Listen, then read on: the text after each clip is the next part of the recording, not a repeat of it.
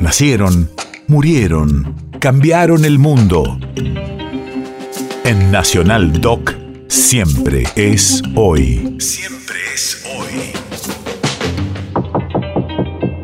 24 de enero, 1967. Hace 55 años fallecía en Buenos Aires uno de los poetas más relevantes del siglo XX en el país, Oliverio Girondo.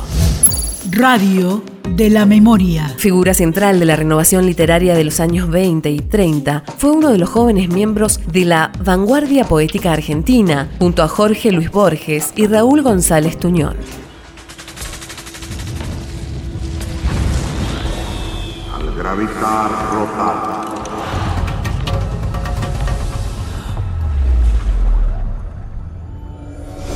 En la sed, en el ser, en la psiquis, en las X, las exquisitísicas respuestas, en los enlunamientos, en lo erecto por los excesos de esos del aeroprote, etc.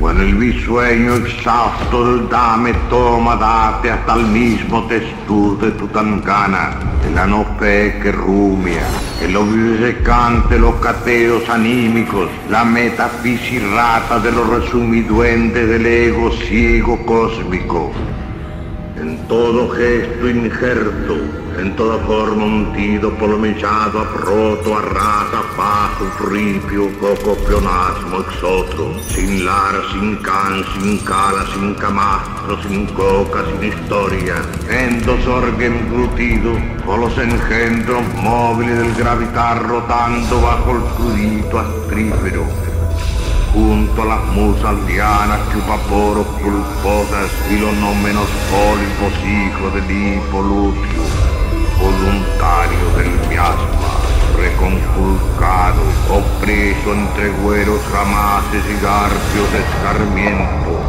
paso a pozo mateando ante alto vagos piensos de finales con puertas que anegan la esperanza, con la gris mía el rubio, los bostezos leopardo, la jergalela en llaga.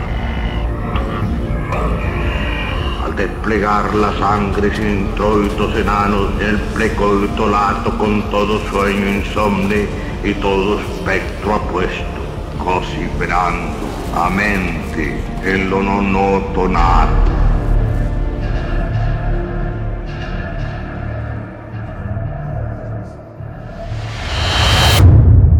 País de efemérides.